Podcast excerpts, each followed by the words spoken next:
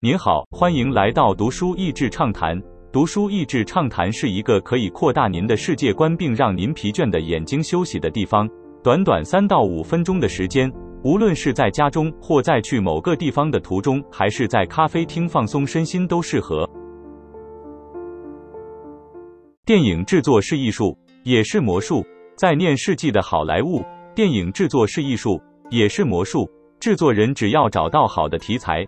加上明星光环，再撒上好莱坞魔术，就可以推出。票房好坏看命运，也看明星。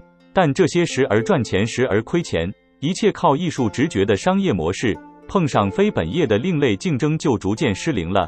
首先是以周边商品和乐园为主的迪士尼和漫威，电影只是推广周边商品和乐园的行销手段，再加上不用太大咖明星，却追求故事原型，并用科技主打特效。投资报酬容易算，命中率之高，让批评它只有商业没有灵魂的好莱坞制作公司既羡慕又嫉妒。另一方面，亚马逊和 Netflix 有着广大居家消费者数据，得以针对特定族群的口味量身打造剧情片，甚至在前期投资时不计回报，只求订阅量，自然吸引被电影商务模式抛弃的剧情明星和剧作家们找到事业第二春。最后。当不太赚钱的好莱坞从大陆找到新的金主时，更是加剧了上述的种种现象。亚洲人可能不够理解欧美文化，但总是看得懂特效，也认识蜘蛛人这段历史中值得借鉴的点。什么样的美梦终究要面对盈亏事实，数据是计算的根本。让专家来。当漫威挑选哪个英雄的故事，他们本来想的是雷神索尔天生神力。但他们决定把一堆英雄人物玩具丢给一群小孩，发现小朋友一致都爱钢铁人，因而改变决定。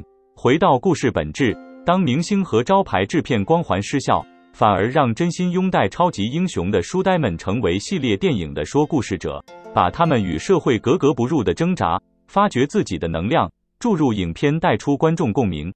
产业转型，游戏规则改变。以往在电影院推出到 DVD 推出间必须有够长的时间。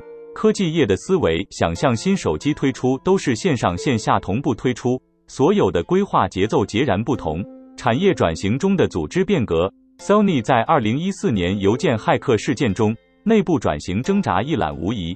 有一阵子，同时有电视和电影事业处，电影人不赚钱，却仍搭着私人飞机到处跟明星 hang out。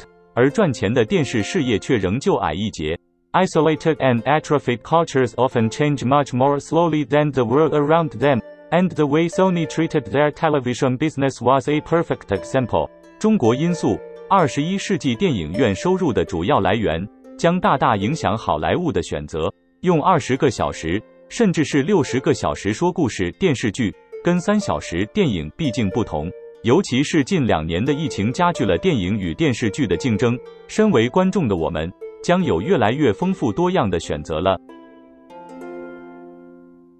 今天的内容就到此为止了，十分感谢大家收听读书益智畅谈节目。如果对我们的内容感兴趣，欢迎浏览我们的网站 n 点 net 和关注我们的粉丝团读书益智，也可以分享给您的亲朋好友。欢迎继续关注我们下一期节目，下次见。